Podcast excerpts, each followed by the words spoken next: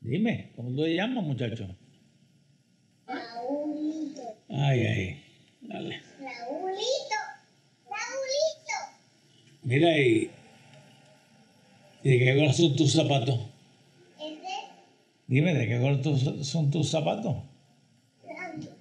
Muy bien, muy bien. El centro vacacional Boquerón utiliza una península entre la costa y una laguna para crear un ambiente idílico, ¿verdad? Un pequeño paraíso donde tenía la oportunidad de la familia compartir un fin de semana.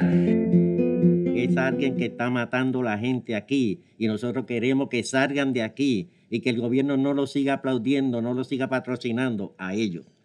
Por tal razón es que nosotros vamos a continuar, nuestra lucha va a seguir hasta no ver que la planta de carbón se cierre, que limpien este, el, el desperdicio, el veneno que han tirado en nuestras tierras y que indemnicen a las personas que han sido afectadas. Hola a todos. Bienvenidos a esta la primera temporada del podcast del Museo de Arte Contemporáneo de Puerto Rico, realizado por la 18, Unidad Audiovisual del MAC. Este primer episodio, titulado Audiovisualidad Contemporánea, está dedicado a la serie de cortometrajes Visionaje, un proyecto de la 18 para el MAC en el barrio, que se compone de una serie de tres comisiones audiovisuales de cineastas del suroeste de Puerto Rico elegidos mediante una convocatoria realizada en el verano de 2020 por el MAC, con el respaldo de Filantropía Puerto Rico. Lo que acaban de escuchar es un extracto sonoro de las tres obras de corta duración de esta serie. Mi nombre es Glorimar Marrero Sánchez y soy la moderadora invitada de este primer episodio del podcast del MAC. En este espacio, colaboradores del museo y personal de su equipo de trabajo conversarán sobre los proyectos de los programas del MAC, que incluyen comisiones artísticas, exhibiciones, educación, arte y comunidad, entre otros temas. Este podcast servirá como plataforma de análisis, inmersión y exploración. En el episodio de hoy conversaremos desde el patio del MAC con Samara Pérez, Yarelmi Iglesias y José Raúl Ortiz, cineastas de la primera edición de Visionaje. Samara Pérez, quien también es guionista y directora, fue la única proponente que se presentó como productora de un proyecto.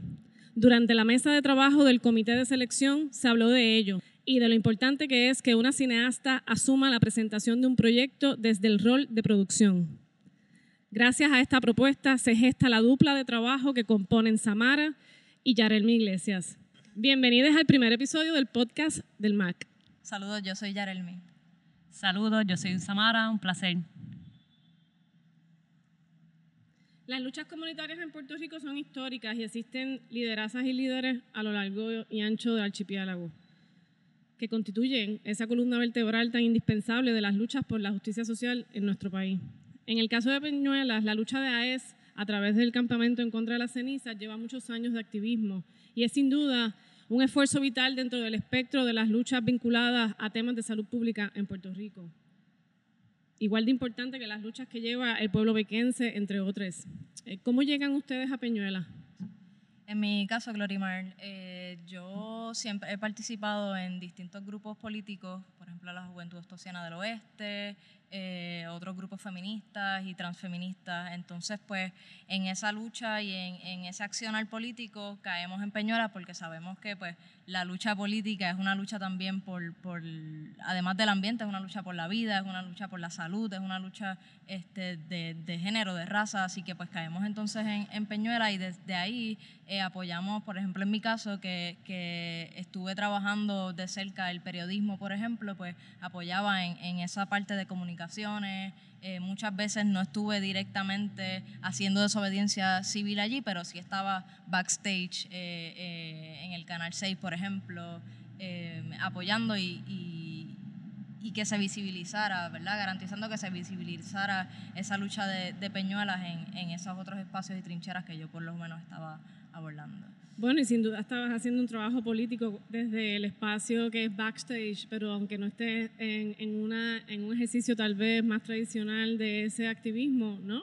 Pero estás ahí con una sensibilidad importante, uh, con el anhelo también de cubrir un tema como ese. Claro, sí, sí. Y también, también se dieron días que estábamos sí en la calle, que estábamos en esa estrategizar, en ver también cómo conectar la lucha de Peñuelas con la lucha que se estaba dando cuando se dio la huelga en, en la huelga universitaria en el 2017 allá en el, en el colegio, por ejemplo, porque yo estoy desde Mayagüez. Así que pues sí fueron, fueron situaciones y circunstancias que fuimos juntando poco a poco y conectando gente, eh, tanto en Mayagüez como en Peñuela, y conectando también gente de Guayama, porque teníamos en, en el grupo también personas que eran de Guayama y que vivían allá y que pues estaban haciendo sus su estudios en, en Mayagüez. Así que poco a poco fuimos haciendo ese trabajo de conexión, ¿no? que también es parte de ese trabajo político que se da en, en, esa lucha. Claro, y lo que ocurre allí pues afecta sin duda a toda la región suroeste. Bueno, afecta a todo el archipiélago, pero digamos que esa alianza y esas uniones con esta zona, de la zona específica del suroeste, son vitales también para, para que crezca eh, el esfuerzo colectivo. Y en tu caso, Samara, ¿cómo llegas a, al tema eh, específicamente con Peñuela? Sí, pues en mi caso, eh, tanto Yarelmi como, como la persona que nos ayudó también este, desde el ángulo de codirección, eh, Walter, no, y me hicieron el, el, pitch, ¿verdad? Me mencionaron de la historia este, basado en las experiencias que habían tenido en, de, de lucha, este, dado ahí rápido, pues nada, como, como toda productora, este, sí, entonces pensábamos a ir más a la comunidad, hacemos las visitas, habíamos todo comenzado desde enero, este, y entonces surge una pausa por todos los temblores, por toda la dinámica que, que empezó a ocurrir en el país, ocurre pandemia también, este, pero, pero sí, este, luego después regresamos a Peñuela, también conectamos con personas de Guayama y ahí es donde decidimos grabar en, en, en ambos pueblos como tal. Esa era mi próxima pregunta. ¿Cómo fue este proceso con los residentes eh, que participan de la obra audiovisual? Antes de que llegaran los temblores, nosotros estábamos, se estaban dando unas vistas públicas en Guayama eh, y muchas de esas vistas públicas nosotros visitamos. Entonces, en esas vistas públicas conocimos y conectamos con Miriam Gallardo, que es una de las personas que ha estado conectando y trabajando eh, en Guayama, desde Guayama, desde Arroyo, ella vive eh, por allá en, esa área. Este, y pues a través de Miriam Gallardo y de esas vistas públicas fue que poco a poco fuimos teniendo esa, esa conexión. Eh, aparte a que cuando se establece que Samara tira la ruta crítica y se establecen los días de, de que vamos a estar proyectando y grabando allá en, uh -huh. en el sur, pues entonces eh, nos dimos a la tarea de ir allá a la comunidad y entonces conectar un poco más con las personas y, y conocerles también, tú sabes, por esto de que, de que no fuera un ejercicio y una dinámica extractivista de que llegamos a la comunidad, uh -huh. eh, cogemos estas historias y luego nos vamos. No, sino que fuimos y tratamos de ir conectar y, este, y pues poco a poco eso fue evolucionando en, en, en, el, proceso, en el proceso. Sí, que tuvieron un ejercicio de inmersión comunitaria, con, claro, con prácticas éticas, porque de lo contrario es evidente en la obra que, que hay una apertura muy grande de la de las personas que, que dan testimonio. Uh -huh. Evidentemente también se nota la necesidad de hablar de este tema a nivel audiovisual. Me parece que es uno de los valores más importantes de la pieza, que navega con, en, en, un formato corto, ¿no? Eh, navega unos testimonios relevantes de una vivencia que lleva mucho tiempo y de, y de un aspecto que afecta significativamente la salud y, y atenta contra la vida de todos los residentes de esa zona, uh -huh. porque evidentemente por los testimonios el tema de salud pública es muy grave eh, y tienen pocos recursos además en la zona, entre otras cosas. Y um, Samara, ¿qué retos enfrentaste tú como productora en, en la realización de esta pieza? Sí, este, nada, desde el ángulo de producción, de por suerte sí nosotros, como habíamos ya comenzado desde antes, sí el equipo lo teníamos bastante definido, así que fue cuestiones de siempre estar en comunicación entre, entre el pequeño crew que éramos, porque éramos también cinco personas, todo es de, del área, este, así que en calidad del equipo, pues, pues no, no hubo necesariamente problemas, yo creo que desde el ángulo de producción era más bien el, el tiempo, de ver cuánto tiempo se le dedicaba a a los pueblos, ¿no? Cómo nos dividíamos, eh, estuvimos una semana grabando, entonces cómo dividíamos el tiempo entre Peñuela y Guayama. Este, yo creo que esa logística fue lo más, lo más difícil de descifrar. Estuvimos, eh, terminamos eh, tres días en Guayama, tres días y medio, y entonces un día y medio en Peñuelas, que entonces ese día y medio también fue pues cubrir lo que se cubrió allá en, en otros tres días. Este, así que sí, creo que más bien fue la división de, de, de esa logística de, del espacio que se le iba a otorgar a cada entrevista y, y cuándo nos desplazábamos a, hacia dónde. Qué bien. ¿Y tú como directora, eh, qué retos sientes que, con los cuales navegaste? Yo creo que como estamos hablando de, de historias y de narrativas, yo creo que uno de los retos es cómo, cómo hablamos también de las transformaciones, eh, transformando la manera en que nos estamos relacionando. Porque, por ejemplo, esto se da en un contexto de pandemia. Eh, así que quizás las visitas que yo quería hacer más a la comunidad, quizás las conexiones que yo quería hacer más a la comunidad, no solamente yo como directora, sino también con el equipo, que fuera un equipo, yo sí, Samara se dio la tarea de formar un equipo que fuera sensible, que fuera vulnerable, que, que estuviéramos puestos para, para, para, hacer muchas rupturas tradicionales ¿no? que se dan en, en estos espacios de rodaje. Este, y pues para mí fue sí retante el, ok, ¿cómo, cómo trabajamos esto eh, desde la vulnerabilidad? Desde también cuidarnos, porque estamos hablando de que nosotros somos estas personas que estamos llegando a este, a este espacio en un momento de pandemia, a, casas y espacios que, de personas que, que, que, están enfermas, muchas de ellas, tú sabes. Entonces, ¿cómo, cómo, manejas, manejamos eso eh, de manera sensible y de manera que estemos transformando también el trabajo que estamos haciendo? Y las narrativas que, que estamos eh, escuchando de estas cuerpas y de estas personas. Es importante mencionar que la convocatoria a visionaje se realiza luego de los terremotos, del terremoto que, se, que ocurrió en el suroeste de Puerto Rico. Eh, el Museo de Arte Contemporáneo, bajo la curadora en jefe Marian Ramírez Aponte y Filantropía PR, desarrollaron este proyecto para llevarlo a cabo a, enfocado en cineastas precisamente de la región suroeste. Y, y, es importante también destacar que el proceso de rodaje luego de la selección fue durante el pic de la pandemia, con lo cual esto que menciona Yarelmi es extremadamente importante. Estos fueron grupos de trabajo eh, independientes en la realización audiovisual en Puerto Rico que encaminaron, eh, encaminaron unos proyectos con un itinerario de, de tiempo limitado. Eh, por unos cumplimientos de unas entregas naturales, que esto suele ocurrir en este tipo de convocatoria. Y en ese sentido, eh, armaron unos equipos de una forma muy valiente y, tal como ella menciona, eh, entraron a comunidad, eh, pues, digamos, con todos estos protocolos y estos cuidados, eh, de alguna forma, pues habla mucho también de la solidaridad en un equipo de trabajo. un poco abonando a lo que tú mencionas del paradigma, ¿no? De esta realización tradicional dentro de un set de, de audiovisual. Eh, y cómo romper con eso en, en, este tipo de proyectos que son eh, presupuestos ajustados, tiempo ajustado y recursos limitados. Muy bien. Eh, para continuar con nuestra conversación, quería que me hablaran un poco precisamente de ese equipo de trabajo de esa región, que fue algo que Samara comentó, ¿no? Que como el crew pequeñito, pequeñito eso podemos, ¿verdad?, debatirlo. Eh, pero digamos como el crew que se aventuró en este ejercicio, en este espacio, eh, pues eran todos de la región suroeste. Si pudieran hablarnos de ese equipo de trabajo. Claro, este, desde donde nosotros partimos mucho es de, de, la descentralización y pues claro, salió una convocatoria para cineastas del suroeste y de las cosas que rápido pues si consideramos, es, si estamos grabando una historia allá, es entonces ver cómo, cómo nuestro crew son personas del, del suroeste. Eh, nuevamente fuimos un crew bien pequeño, yo creo que éramos de 5 a 6 personas y en su gran mayoría, yo creo que menos uno, este, que, que totales de un macao, este, eh, ajá, exacto, eh, este, pues sí éramos, sí éramos del área, pero y pues también es porque éramos personas que nos relacionamos estando en Mayagüez. Hicimos cine en Mayagüez juntos, crecimos haciendo cine en Mayagüez juntos y pues cuando se dan estas oportunidades sí ya hay como que este equipo definido de personas que más o menos sabemos quién llamar y quién contactar, disculpa por eso, este, para, para pues esto, esto, este tipo de gestas. Eh, ejercicio que resulta vital en la realización independiente en Puerto Rico. Contar con esos respaldos y contar con esos apoyos que son solidarias y solidarias y están siempre ahí, ¿no? Uh -huh. eh, hay mucha realización audiovisual independiente en Puerto Rico de esa forma uh -huh. y es importante destacarlo.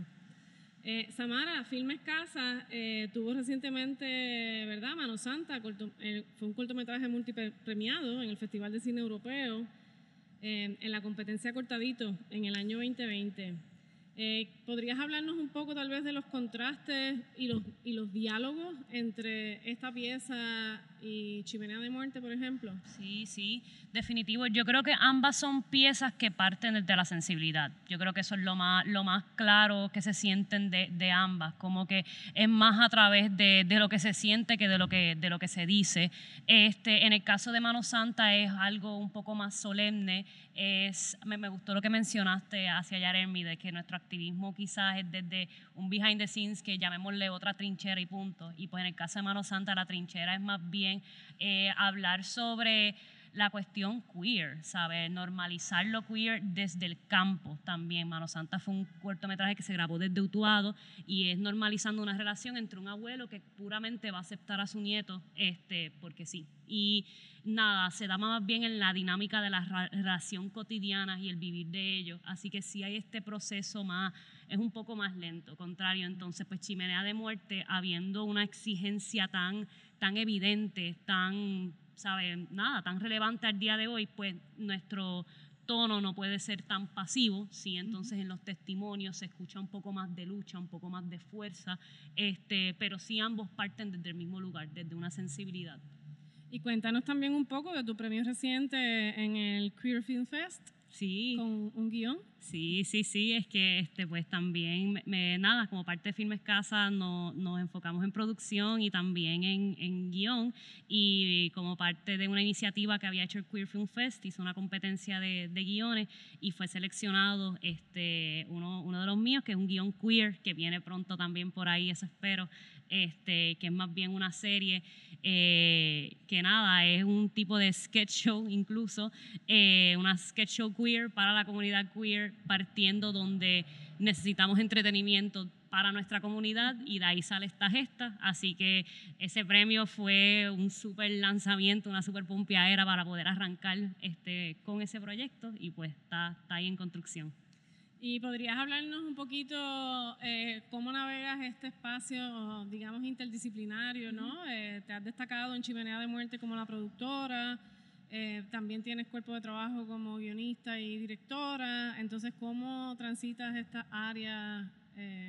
Tú como autora también, porque en la, en la, producción también hay un nivel de autoría claro. y, y, mucha, mucha, mucha creatividad. Sí, sí, no, no, definitivo. Este, muy buena pregunta. Eh, es que mayormente sí lo tengo más definido desde el ángulo de, de producción, que es donde el, el, modelo de producción que seguimos, sí, un modelo de producción de partiendo desde lo bien indie, desde abrazando lo guerrilla y verdaderamente apostándole a una creación de cine un poco diferente, dinámicas de trabajo en sets mucho más amenos, este, eh, sets mayormente manejados por personas queer, mayormente manejados por mujeres, este, así que desde, desde producción yo creo que la autoría viene más bien desde ahí, de, de la gesta de cómo quiero cuidar ese proceso de creación este, y como tú dices, parte de un lugar bien creativo. Eh, dirección y, y, guion lo tengo que, lo tengo que pensar más. Pero es interesante porque te estás acercando también a, a este tipo de realización independiente que, eh, eh, digamos, hay, hay a veces posiciones dentro del equipo de trabajo que resultan ser unos abordajes híbridos, ¿no? Uh -huh. de pronto puedes navegar en una producción creativa y y, y, tener una escritura a dos o cuatro manos en una pieza eh, y digamos que también puedes tener una propia propuesta de, de, de, una captura ya con una mirada más de dirección, etcétera, ¿no? Digamos como es importante ese espacio interdisciplinario mm. en el medio audiovisual y resulta, y, y resulta sobre todo importante ahora eh, en, en, digamos, en, en, darle fuerza a esas voces propias eh, de las realizadoras y realizadores boricuas en claro. general. No, claro. Como acercándonos a esa óptica de realización independiente eh, y cómo navegamos pues distintos roles, ¿verdad? Uh -huh. eh, naturalmente. Sí, sí. Siempre y cuando el deseo esté ahí. eh, Yarelmi, em, eh, formas parte de la coalición estudiantil de Sierra Club y estás también en el grupo Mayagüezanos por la Salud y Ambiente. Entonces, cuéntanos un poco cómo integras esta participación. Hablaste de ello un poquito al inicio, pero si quisieras abundar un poco de tu mirada como activista dentro de estos espacios y, la, y tu expresión autoral dentro de la realización audiovisual. Claro. Eh, yo creo que, por ejemplo, mi trabajo tanto en Mayagüezanes por la salud y el ambiente, que yo llevo ya en, en ese grupo desde antes de graduarme de bachillerato, hace como dos, tres, tres años, tres, cuatro años, eh, y luego entonces el ser parte de la coalición estudiantil de Sierra Club me ha dado muchas herramientas para trabajar como, pues, reafirmarme como activista, pero también el cómo trabajar las narrativas, el cómo eh, entender las interseccionalidades y entender que pues se trabajan no solamente en cuestiones políticas de raza, de género, sino también en, en cómo se van en- enlazando con las distintas trincheras y una de ellas es el, el- el arte, el cine en este caso. Así que, el, por ejemplo, como menciona, yo sí tengo un trabajo de activista, eh, sí tengo una, una evolución y un crecimiento en esa, en esa área que puse en práctica en esta, este primer documental, es, es- es mi primer documental, eh, es mi primer trabajo, eh, como mencionabas, como, como autora, como eh, en cine como tal, eh, a pesar de que sí había trabajado otras áreas. Entonces, el, el- fue un- una trayectoria y una ruta bien interesante el cómo mezclar esta, e- e- estas intersecciones y cómo, cómo trabajarlos y cómo juntarlos. Entonces, yo, por ejemplo, yo no tengo ningún estudio en, en cine académico como tal, ¿no? Porque es un estudio, es válido porque es desde, desde yo aprendiendo, viendo a Samara, por ejemplo, aprendiendo de otras personas, eh, siendo autodidacta en, dirección. Que viva los autodidactas. Sí, exacto. Aquí, por eso estamos aquí. Ah, entonces, este, pues sí, por, por esa misma línea, el, el atreverme y zumbarme de que, mira, yo no, yo he estado observando y he estado apoyando aquí, apoyando allá, juntando gente, así que vamos a tirarnos, vamos a tirarnos a hacer esto y entonces vamos a tirarnos a, a seguir entretejiendo eh, estos trabajos, que es un trabajo, eh, todo esto me ha llevado a entender que el trabajo como activista, cuando se junta con el trabajo con el cine, por ejemplo, eh, le da mucho poder a las narrativas, porque entonces en el caso de Chimenea, por ejemplo, mi narrativa no es la que está en ese documental, pero sí, sí la manera en que yo entiendo las narrativas de estas personas que están ahí, desde los lentes interseccionales y desde los lentes de la eh, antiopresión, me llevan a, entonces a, poner una narrativa al frente de una exigencia que es contundente. Entonces, pues yo creo que ese trabajo político he llegado ahí gracias a, a- a, pues, mi participación y mi trabajo como colíder eh, eh, ed- educadora en, la coalición estudiantil del Sierra Club, por ejemplo, y también el trabajo que he hecho desde Mayagüezanes por la Salud y el Ambiente y el trabajar con la comunidad de Mayagüez y en el Caño La Boquilla y esos proyectos y juntarlo entonces con, con ese área, ese aspecto del cine. Sin duda está ante un medio extremadamente poderoso, ¿verdad? Como es el medio audiovisual eh, y la historia de lo que el medio audiovisual puede generar como cambio social, justicia social, pues digamos, es una historia larguísima. Eh, y aquí estamos ante una realizadora que está adentrándose como autodidacta, además, que conlleva mucho valor, ¿verdad? Eh, en el sentido de asumir ese medio como canal de trabajo y sobre todo como canal de divulgación de unas voces que pocas veces son representadas en, en el audiovisual en general. Así que les felicito. Eh, Si quisieran hablarme un poco de sus próximos proyectos que tienen en, en proceso en estos momentos, tal vez. Este, pues sí, ahora mismito con cuestiones de chimenea de muerte, siempre lo habíamos pensado que fuese una propuesta para, para un largometraje, así que sí están las miras de, de expander esta historia, eh, porque pues por, por, por lo obvio, porque el problema todavía sigue ahí y este, sí siento que hay mu- mucha otra tela para cortar. Creo que es una historia que se conecta con el Caribe completo, lo de la AES es algo que también surge en, San- en Santo Domingo, República Dominicana, este, así que sí, sí hay- existen estas otras historias, estas otras vivencias que, que pues todavía, todavía nos sentimos bien conectadas con, con la causa y pues estamos viendo cómo lo perseguimos. Del mismo modo, este, también estamos trabajando en distintos eh, cortometrajes ahora mismo. Eh, tenemos dos que vienen por ahí y, un evento, hopefully a final de año, eh, que es un evento de, exhibición de, de estos mismos proyectos como, como una mira y una apuesta a que los cortometrajes sí es una fórmula que se le puede que se puede mercadear, ¿sabes? Muchas veces yo creo que los cortometrajes los miran para quedarse solamente desde el festival y pues desde este evento pues le tenemos una apuesta a ver, a ver cómo, cómo se cambia un poco esa dinámica. Así que eso es un poco lo que está. Sí, yo también añadiría eso, a que por ejemplo en el caso de Chimenea ah, queremos que se sigan dando más conversaciones eh, sobre el tema y una de, la- de las conversaciones que tenemos por ahí pendientes y estamos organizando es una conversación con eh, una organización también de Colombia, así que estaríamos eh, no solamente hablando nosotras como realizadoras y desde el área, pues desde el cine y demás, sino también juntando a personas que están también activamente trabajando en la, eh, en la lucha que se da en las minas de Colombia, que es de donde sale el carbón principalmente y lo traen entonces acá a Puerto Rico. Así que ese tipo de conversaciones queremos que se sigan dando y son cosas que seguimos organizando en conjunto con pues otros trabajos como mencionó Samara de cortometraje y también por, por lo menos por mi parte otros trabajos pues como activista y, parte de la coalición estudiantil de Sierra Club y demás. Fantástico. Eh, quería destacar que con este proyecto y lo que ellas acaban de comentar sobre el anhelo de que esto se convierta en un largometraje, revela la importancia de este tipo de respaldo que de alguna forma provee eh, recursos iniciales para un proceso de inmersión en una comunidad que a su vez eh, les, les- les deja ver los hallazgos de la importancia de la continuidad de ese tema y que seguramente tienen horas y horas y horas y horas de material y que, ¿verdad?, tuvieron que hacer eh, un, un corte de, de entrega de la serie Visionaje, pero que seguramente la investigación continúa y que esto mismo precisamente que tú mencionas, la, la posibilidad de enlazar esto con, un, con unas voces en Colombia que también están pasando por esta situación en Dominicana, que es un- es súper importante también lo que mencionan. Eh, digamos, cómo esto se convierte en una voz caribeña relevante eh, y que a su vez viene desde un proyecto audiovisual que ha sido gestado en el suroeste de Puerto Rico. Así que felicitaciones por el trabajo. Gracias. Eh, ya para finalizar, me gustaría que hablaran de qué ustedes desean como cineastas. ¿Qué desean?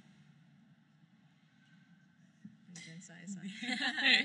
este, ok, yo quiero, yo puedo zumbar primero. Yo quiero hablar de lo que sueño. Sueño con, con espacios de cine que sean antiopresivos también, que, que sean sustentables, que eso es algo de, de, eh, ¿verdad? Que, que es importante, ¿no? Hablamos de, en el caso de nosotros, hablamos de la crisis climática y cómo afecta en el, en el área específica de Guayama, pero entonces cómo, cómo nosotros desde el cine estamos reproduciendo ciertas estructuras que también agravan la crisis climática. Así que desde, desde ese lente eh, y ese contexto, pues yo sueño con, con un cine que le, le apueste a romper mucha- muchas dinámicas opresivas, muchas dinámicas que, que agravan eh, esa crisis climática y crisis también que tengan que ver con raza, género. Así que yo sueño con espacios también que, que validen, por ejemplo, el hecho de que hay personas que no salimos de la academia, pero que estamos aquí y estamos formándonos y estamos evolucionando y estamos juntando trabajo y juntando eh, saberes y, y- y entonces también trabajando desde las interseccionalidades y aportando eso también al área del cine. Así que por lo menos de mi parte, pues, pues visiono y sueño con, con eso. Y a mí me gustaría hablar más bien desde, desde yo creo que el cine documental, eh, creo que es bien importante eh, que, número uno, el cine documental se siga viendo como una herramienta no aparte a la narrativa, este, que sí se sigan dando oportunidades así para poder, eh, para que sí surjan este, proyectos donde pueda haber un impacto directo en comunidades por, por las dinámicas que se dan a través del documental. Y del mismo modo apoyo, como que yo creo que como todo cineasta, este, apoyo tanto de, de las audiencias a que vayan a verdaderamente ir y ver este tipo de cine y apoyo desde, desde el gobierno hasta de eh, ajá, hasta otras fundaciones, eh, porque pues sí, sí es, es bastante cuesta arriba hacer cine en una colonia. Y, y pues sí, siempre se necesita apoyo y recursos de, de, de todas formas. Muchísimas gracias. Les felicito por el trabajo y, y les deseo lo mejor para todo lo que viene por ahí y que puedan seguir trabajando arduamente y continuando con su misión de realización audiovisual en Puerto Rico, en el Caribe, para el mundo entero. Gracias, Gloria María, y gracias por el apoyo. José Raúl Ortiz se encontraba en San Antonio de los Baños, en Cuba, cuando en marzo de 2020 se confirmó la pandemia por el COVID-19 y abruptamente tuvo que salir de Cuba a San Germán, Puerto Rico.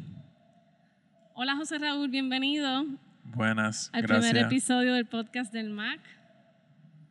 Cuéntame, ¿cómo fue esa- ese proceso pandémico antes de llegar a Puerto Rico? Bueno, no sé cómo describirlo más allá de extraño, en el sentido de que al principio, pues, no sé cómo se dio acá, pero había la incredulidad allá, por lo menos, de que pudiera, de cuán real fuera la pandemia y cuán posible era que, que llegara a ese entorno cerrado. Y, pero sabiendo también que si entraba la pandemia en ese entorno íbamos a tener que pasar un... Lo que pasó realmente fue como casi un, régimen de, de cuidado eh, muy estricto y la escuela se convirtió en una especie de presidio. Entonces, más o menos por ahí va la cosa. Para darles el contexto, eh, José Raúl se encontraba en ese momento, en su último año, en la Escuela Internacional de Cine y Televisión de San Antonio de los Baños en Cuba, en- que es un espacio de residencia, digamos, es un espacio que provee la inmersión, eh, con lo cual los estudiantes habitan en la misma escuela, en sus habitaciones particulares. Eh, con lo cual es un espacio aislado y con los habitantes del entorno estudiantil, eh, profesores y profesoras y, y personal, ¿verdad? Que ofrece servicios eh, de mantenimiento, alimentación, eh, programación, eh, entre, otros, entre otras áreas. Digamos que es una escuela con- con- que cubre todas las áreas de necesidades, hay servicios médicos, etcétera, con lo cual la idea de una pandemia en ese entorno, pues digamos que era un riesgo mucho más agudo. Eh, y me imagino que así habrá sido la atención, digamos, de la dirección de la escuela, etcétera, en, en las restricciones a- al grupo. Sí. Y cuando llegas a Puerto Rico, eh, llegas a San Germán. Sí, eh, llego a Puerto Rico después de haber estado tres años fuera y un poco...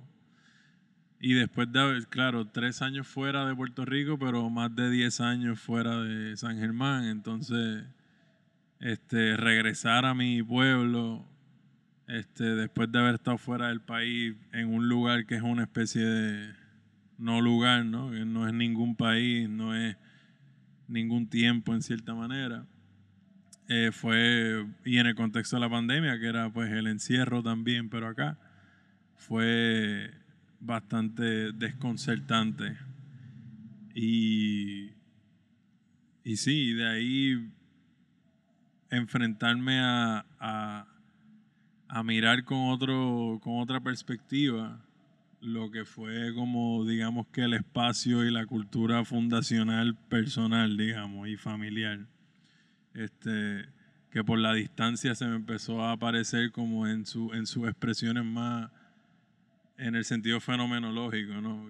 ¿Qué es lo que ocurre fuera de las afecciones, ¿no? Como que estaba desvinculado de los afectos y empezó a aparecerme todo demasiado extraño.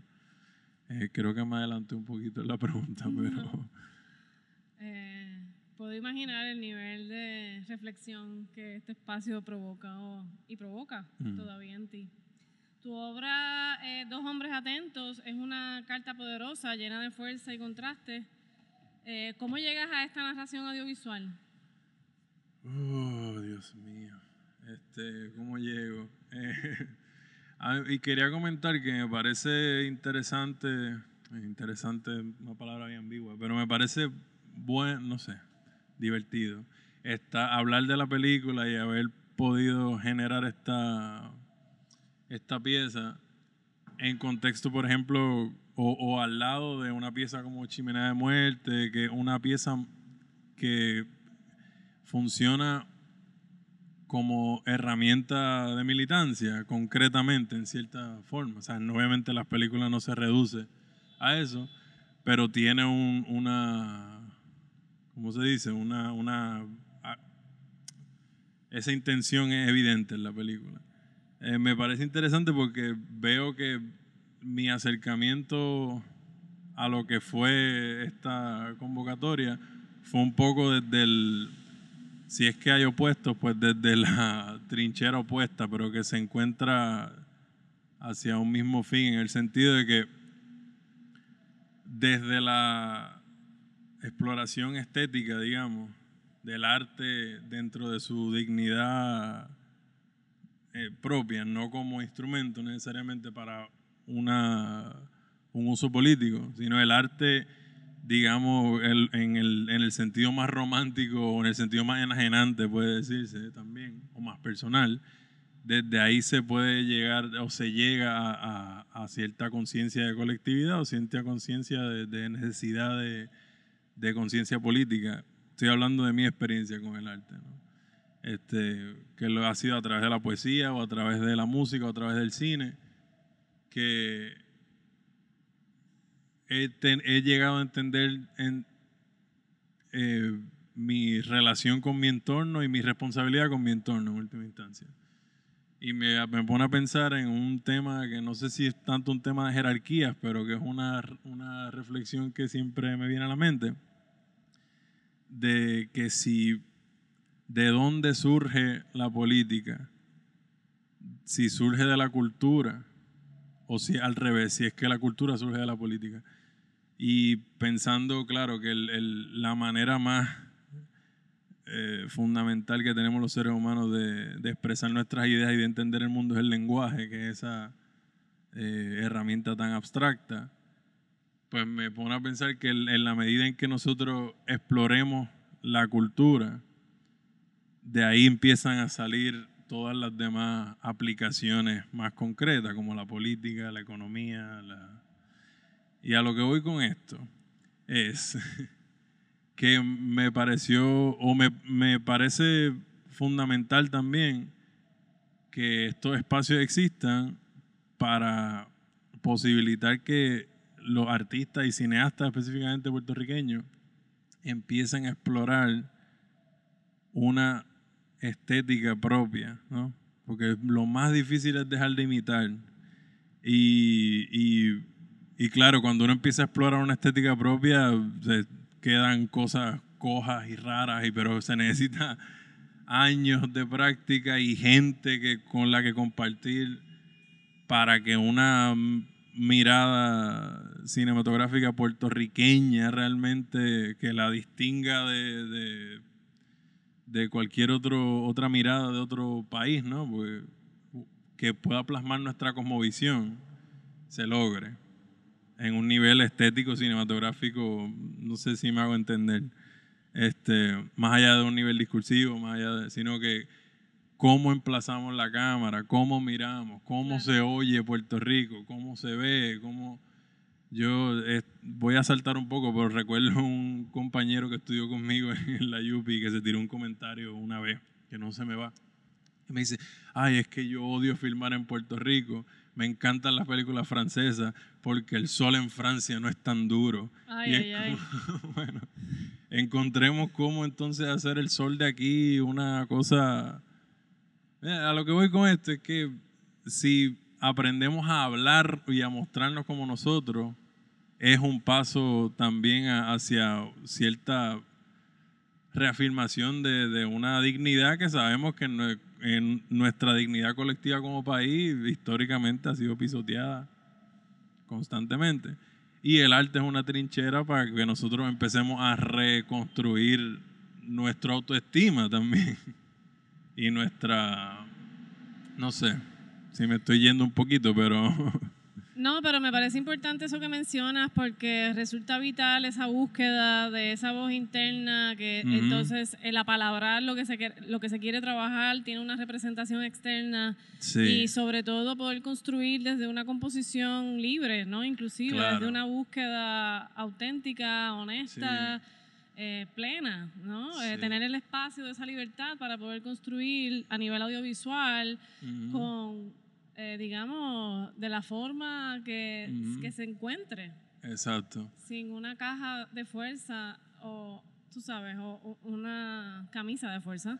Sí. Eh, y, y regulaciones absurdas que lo que pretenden es crear fórmulas que no realmente no existen. Sí.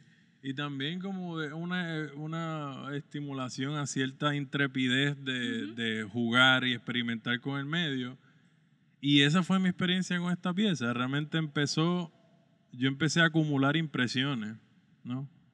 Este, que igual, vuelvo y repito, me parece genial hablarlo en el contexto de la otra, las otras maneras de, produ- de producción de las otras piezas.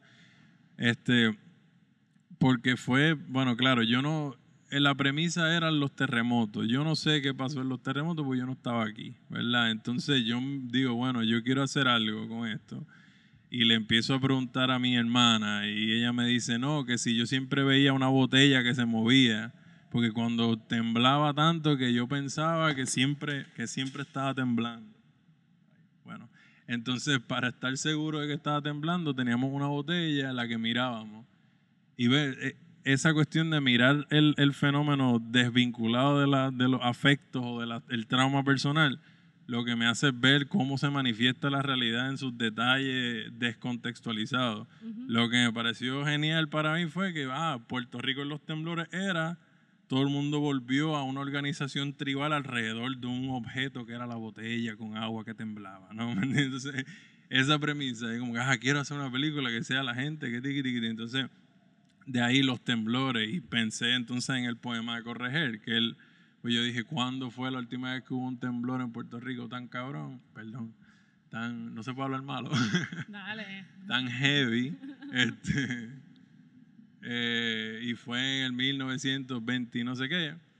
Y ah, Correger habla de eso. Entonces, claro, a través de la poesía y en ese mismo poema él habla de la, de la, del mito creacional taíno y de que entonces todo fue como un collage que fui juntando de impresiones y cosas como que, que me venían a la mente y empezar a trazar líneas de vínculos entre, eso, entre ese collage y empezar a como un poquito cortar por aquí, eh, pulir, ta, ta, ta, y al final darme cuenta, ah, espérate, yo estoy hablando de mi papá y de mi tío y de aquí lo que yo quiero hablar es de, o que yo estoy hablando de la tradición, que estoy hablando de, del- de- entonces empecé a darme cuenta que algo que se convirtió en una carta un poco autorreferencial y también que ahora, no sé, sí, este, pero lo que quiero decir, para no eh, dilatarme tanto, es que la, la premisa,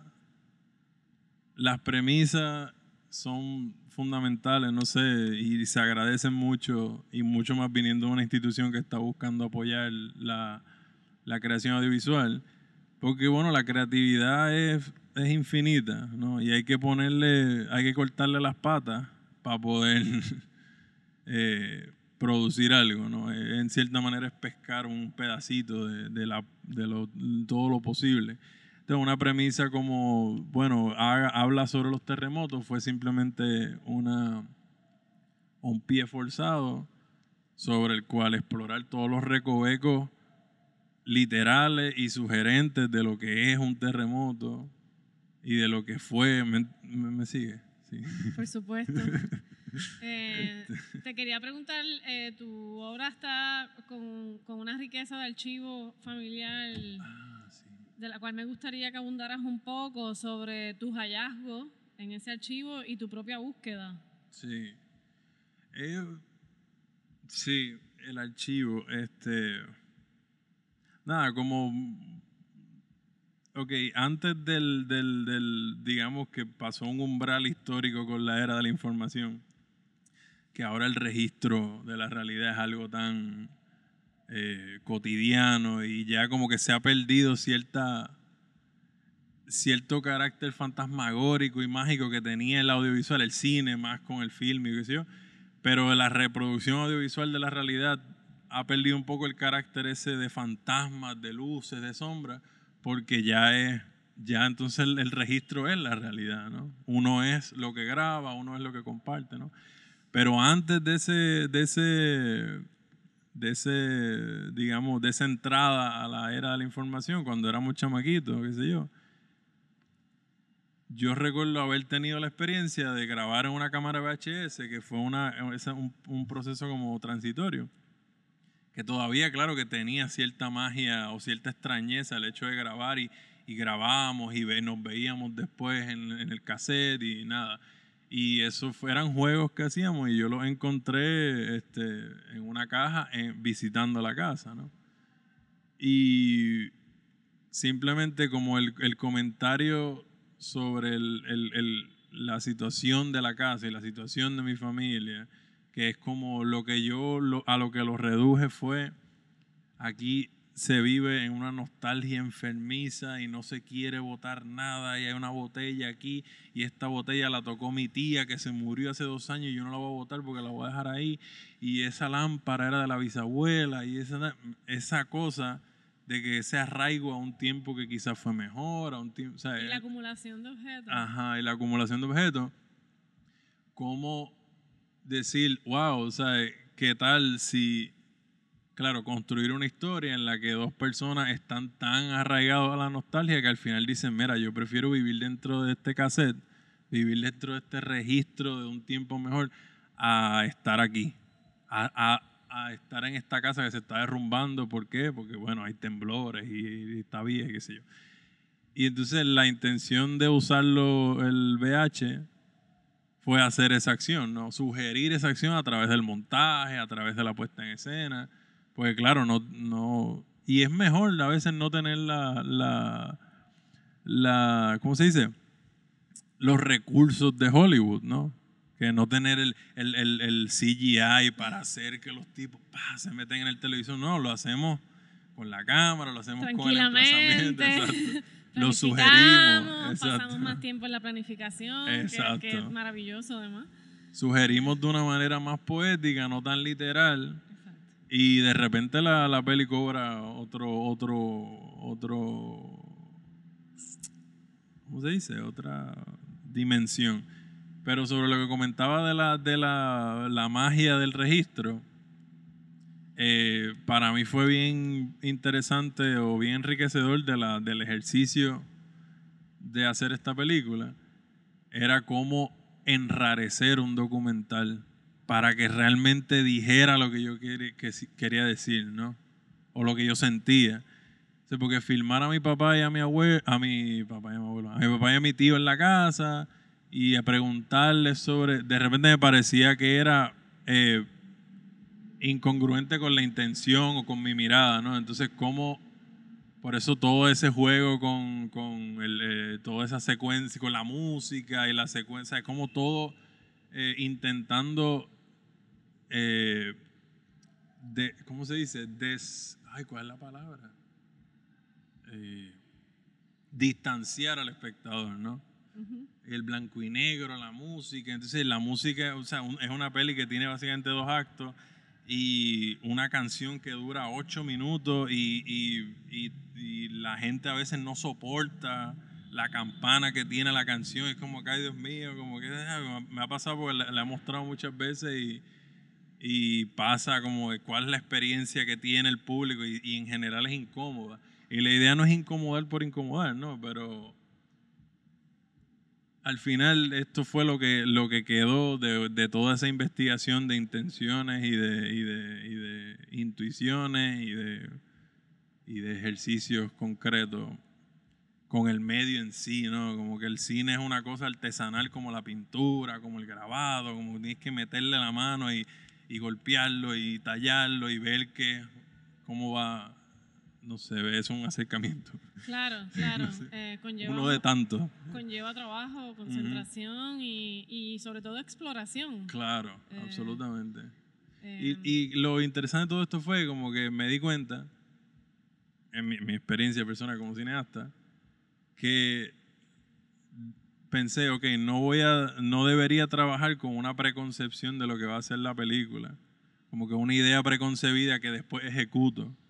No, ir, más bien ir colisionando elementos y entonces ir descubriendo qué va haciendo la película, qué, qué se va transformando. Y eso genera una pieza en la que hoy la veo y digo, ah, wow, qué cosa más linda. Y mañana la veo y digo, Dios mío, ¿qué es esta aberración? Y lo mismo dependiendo de las reacciones de la gente y de la... Es como que, o sea, queda una cosa que, que a veces siento que es una torpeza absoluta y a veces siento que es un hallazgo muy interesante. Y bueno, nada, es una cosa que está viva, es un monstruo la película, no sé.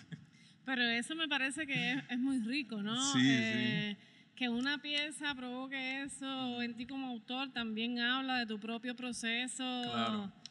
de, de trabajo contigo mismo y con el medio. Claro. Eh, y eso sin duda a lo que abona es a, a riqueza y a profundidad también. Y Exacto. a honestidad también contigo, eh, contigo mismo. Te Mm. quería preguntar, eh, la composición de dos hombres atentos se nutre de planos fijos Sí. con una colorización que dialoga entre el color y el blanco y negro. Ujú. Eh, ¿Podrías abundar sobre el desarrollo de este abordaje? Sí. La, como te comentaba, la película está compuesta por dos actos. Este, el primer acto es con toda la música y la- el blanco y negro y los personajes hablan por intertítulos. Es como el, el acto de la- del distanciamiento absoluto y es como si fuera una especie de introducción, porque la canción se, la canción se juxtapone a lo que está ocurriendo y a la vez narra como que quiénes son esta gente in- medio indirectamente, porque la idea no sé hasta qué punto se logró, pero la idea era que la canción está sonando en esa tumba coco y la tumba coco se detiene frente a la casa por azar y la canción empieza a narrar lo que le está pasando a esta gente desde un sentido más poético, más no sé qué. Este, ese primer acto por eso es tan eh, cargado de elementos de distanciamiento como el blanco y negro, la música estruendosa, la animación, la- eh, no se oye lo que dicen, eh, el- la olla que se cae y el agua esa exagerada que empieza a salir, o sea, es como todo muy absurdo. Y la idea era que una vez que se tiene ese contexto de quiénes son estas dos personas, después simplemente entrar en la sobriedad, es decir, entrar en la realidad, es decir, volver al color y al silencio. Y ahora que ellos están ahí, ya sabemos, tenemos una idea de quiénes son o qué opinión sobre ellos tiene la película, el realizador en última instancia, o los realizadores pues vamos a verlos interactuar dentro de eso. Entonces ya el segundo acto se convierte en una cuestión mucho más observacional y se trabajó de esa manera. Todo el primer acto fue hecho con storyboard y, y requete dirigido y milimétricamente. Y el segundo acto era como que, bueno, siéntense aquí, yo les voy a poner un VHS y quiero que comenten sobre lo que ven. Y fue todo mucho más cine directo. Entonces, claro, en cierta forma pienso también que, esto tiene que ver con haber salido de un proceso formativo, que eso también magulla en cierta forma la- las intuiciones propias, pero uno tiene que salir y entrar de eso. Lo que quiero decir que la, formación académica puede entumecer tus intuiciones por momentos si uno no la sigue cultivando. Eh, lo que iba a decir con esto era... Eso me pasa por hacer tanto paréntesis. Bueno, eh, hablabas. ¿no? de, de este espacio formativo viniendo Ah, de la EICTV. Te sigo. Es sí. claro que ahí tienes una experien- eh, tienes experiencias de expansión y de contracción. Eh, Eh, absolutamente. Vamos, como la vida misma. Exacto.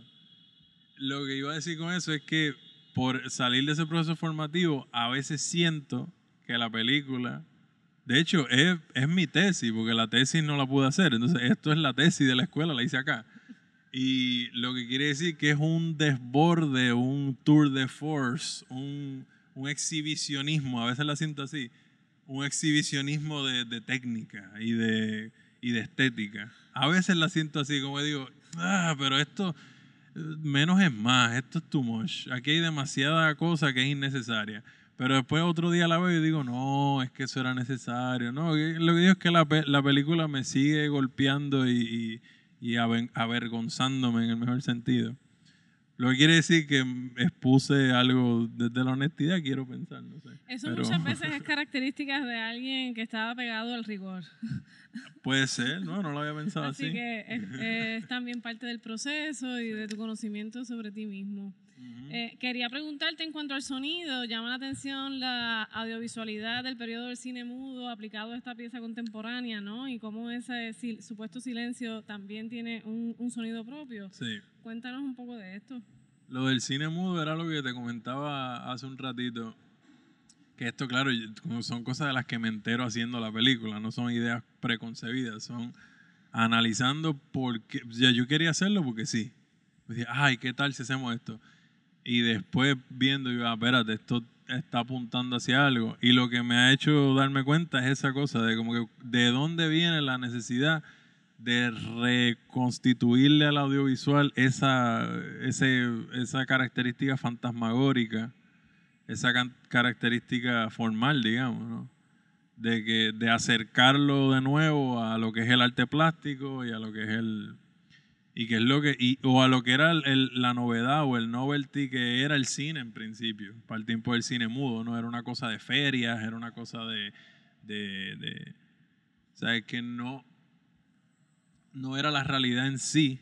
Sin embargo, bueno, esto es una cosa pues aristotélica, supongo, desde hace muchos años, pero esta idea de que la realidad imita la ficción, y es decir, que el cine no era la realidad, pero construía la realidad, porque construía ideología, arquetipo, eh, el John Wayne, el vaquero, la masculinidad, la feminidad, el niño, o sea, todos son arquetipos que nosotros reproducimos porque aprendemos a través del arte en última instancia y de la cultura. O sea, a través del cine, a través de la literatura, a través de lo que vemos, a través de lo, de lo que escuchamos. Entonces, un poco eso, asumir el, el poder de, de- de propaganda intrínseco en el audiovisual, digamos. Propaganda quiero decir en un sentido más ambiguo, no de propagación de ideas, ¿no? Quizás propaganda no es la mejor palabra, pero sí, en cierta forma. Eh, pero eso era por cuestión de volver a, a la... Es un poquito por la razón que me gusta el blanco y negro, es porque el blanco y negro inevitablemente te, te distancia. Tú, Bueno, la vida es en color, ¿no? Y eso porque tiene solamente sombras y luces, ¿no? Eso es otra cosa, eso no es la realidad. Sin embargo, es, no es inferior a la realidad, a veces es, trasciende la realidad. Entonces, nada. Recientemente Dos Hombres Atentos fue seleccionado en el Festival de Overhausen. Ujú. Háblanos un poco de esta experiencia. Eh, bueno, una- me alegré mucho. Este, Felicidades. Gracias. Este, me alegré mucho y de hecho no conocía el festival y aparentemente es un festival bien antiguo, tiene como 67 años. Y pues vi el festival y es como esa, la curaduría del, del evento me pareció interesante porque se trataba mucho como de, de piezas de narrativas formales alternativas, ¿no? Que tienen ese ojo para ese tipo de, de cine, ¿no? Que también, eh, estando en la escuela y, y trabajando con toda esta cuestión del circuito de los festivales, que es algo que nos toca como cineastas independientes, la frustración en mi parte ha sido un, un- una constante y una cosa que me hace preguntarme, ok, porque claro, eh, dentro del cine de arte y del cine independiente hay sus mercados, hay sus preconcepciones, hay los festivales, lo que le interesa ver, ¿no? Y, y aparte de que el circuito de los festivales es básicamente lo, la posibilidad de exhibición que tenemos, ¿no? Los cineastas independientes. Entonces, como a, a lo que voy a decir es que me alegré mucho de que entrara Overhausen porque como a 15 otros no entró. Entonces dije, wow, qué bien. Pero no, no lo digo esto mal, lo digo por... por Pero es parte del proceso. Es parte el, de, el es rechazo parte de de, trabajo, el claro. rechazo de grants, el rechazo de convocatoria. Es Es, parte sí, del es camino que hay, en el sí. audiovisual y en todo medio artístico. De hecho, claro. eh, está en el saco. Pero felicitaciones por la selección. Eh, y un poco para mm, conversar, al igual que en Chimenea de Muerte, hablarnos un poco de tu equipo de trabajo, eh, que también tengo entendido que fue un, un crew pequeño, que era, ¿verdad?, el tipo de crew Sí. que fomentaba este tipo de respaldo. Pues yo creo que el, el- el equipo de trabajo se dio de una manera bien... Claro, yo no soy productor, yo admiro mucho a los productores, en serio, por esa capacidad de Pragmatismo y de, y de organización y cómo convivir con lo creativo dentro de eso. Este, porque es una expresión de que para ser creativo uno no tiene que ser eh, solamente explosivo y, no. Anyways, lo que quiero decir es que el proceso de, de formación de este grupo fue una fue un proceso bastante orgánico, ¿no? O sea, yo no el, la gente se convocó sola en cierta manera. Porque fue azaroso. Yo tenía la, la- me seleccionaron la idea para la convocatoria y por otras razones me encontré con, con gente también de la escuela, con Pablo, Ascani, con Tatiana, que son egresados de allá, amigos.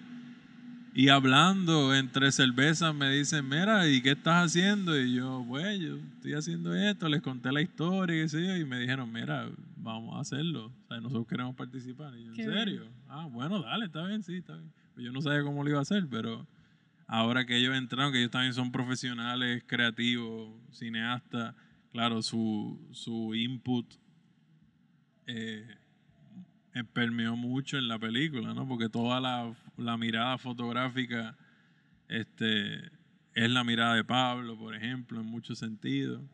Este, y como muchas este, ideas de puesta en escena eh, me las cuestionaron y las viramos y la- las ajustamos, este, o sea, argumentamos ese tipo de decisiones creativas, ¿no? Que es el tema de, claro, el, el cine en última instancia es una pieza colectiva. El Absolutamente. Sí, el director y el autor, digamos, pone la, la premisa quizás y, y trata de direccionar el barco, pero realmente todo el mundo está... La escucha es fundamental en ese proceso. Sí. Y aquí pudiéramos abrir una pregunta colectiva con el grupo de Chimenea de Muerte. ¿Cómo vieron eso dentro de su proceso, verdad? De un colectivo y, y ya Lermi que hablaba sobre cambiar estos parámetros de las jerarquías dentro de un equipo de trabajo, si pudieran hablar un poco de eso. Sí, yo creo que en el caso de Chimenea, por ejemplo, eh, fue un equipo, pa- para empezar, que la- las una- únicas dos personas que somos personas eh, queer y que también abrazamos la feminidad somos Samara y yo. El resto del equipo principalmente eran, eran hombres.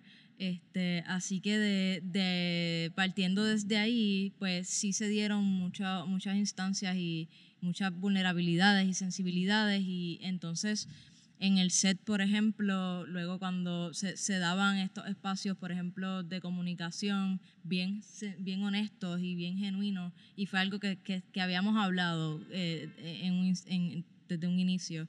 Este, entonces luego en postproducción trabajar con, por ejemplo, Eduardo Maisonet, que es nuestro, uno de nuestros compositores, con Adriana Santoni también de Plena Combativa. eh, pues se dieron muchas dinámicas bien bonitas porque íbamos eh, abrazando la historia y, se sentía bien, bien honesto el de que, mira, esto eh, queremos, queremos aportar a que este tema, esta exigencia siga llegando, a que este tema siga causando problemáticas y siga causando conversaciones. Así que en ese sentido fue, fue bien interesante y, y ver cómo, cómo íbamos cohesionando ese trabajo. No sé si Sama quiere añadir otra cosa. Qué bien, qué bien. Son importantes esos cambios, ¿verdad? Eh, de perspectiva y es importante abrir esos espacios de diálogo dentro de un colectivo de realización audiovisual. Eh, y es fundamental también que sean espacios saludables y de honestidad y transparencia y sobre todo solidaridad. Así que les felicito. José Raúl, ¿qué, qué deseas como cineasta? Eh, deseo eh, seguir teniendo la oportunidad de seguir practicando, digamos, esto de la manera que sea. Eso es básicamente lo que deseo. no me gustaría dejar de hacerlo. Muy bien. Les, les agradezco a todos por estar hoy aquí. Muchísimas gracias por su tiempo, por su entrega, por su trabajo y, y por su compromiso. Muchas gracias. Gracias. El estreno de Visionaje se llevó a cabo a gran escala en el Parque de Pelota de la comunidad de Villa del Carmen en Ponce, el pasado 23 de enero de 2021. La segunda proyección, en el mismo gran formato, se realizó en el exterior del Museo de los Próceres en Cabo Rojo. La tercera y última proyección de esta triada de proyecciones se llevará a cabo el 26 de junio de 2021 en la Plaza de San Germán de Auxerre. La tercera y última proyección de esta triada de proyecciones se llevó a cabo el pasado 26 de junio de 2021 en la Plaza de San Germán de Auxerre. Para ver la serie completa de Visionaje, pueden visitar el canal de Vimeo del Museo de Arte Contemporáneo de Puerto Rico. El podcast del MAC es posible gracias al respaldo del Instituto de Museos y Bibliotecas AMLS, el Instituto de Cultura Puertorriqueña y la Comisión Conjunta de Donativos Legislativos para el Impacto Comunitario. Esta primera temporada se desarrolló bajo el concepto y dirección de esta su servidora Glorimar Marrero Sánchez para la 18 Unidad Audiovisual del MAC. Dirección técnica a cargo de Javier Colón Ríos. Ingeniero de sonido y postproducción Martín García. Este podcast será publicado a través de las redes sociales del Museo de Arte Contemporáneo de Puerto Rico. Comparto dos citas de la cineasta Agnes Varda. La misión del artista es recrear su ritmo, su desesperación. Si abriéramos gente, encontraríamos paisajes. Escucharán como cierre una compilación de la banda sonora original de la primera edición de las obras que componen la serie de visionaje. Que el audiovisual siga representando todas las historias boricuas, caribeñas y mundiales. Les saluda esta quien les habla, Glorimar Marrero Sánchez. Gracias por acompañarnos. Hasta la próxima. Chimenea de muerte, no te voy a tolerar. Muévete a fortaleza si tu ceniza quieres tirar. Chimenea de muerte, no te voy a tolerar. Muévete a fortaleza si tu ceniza quieres tirar.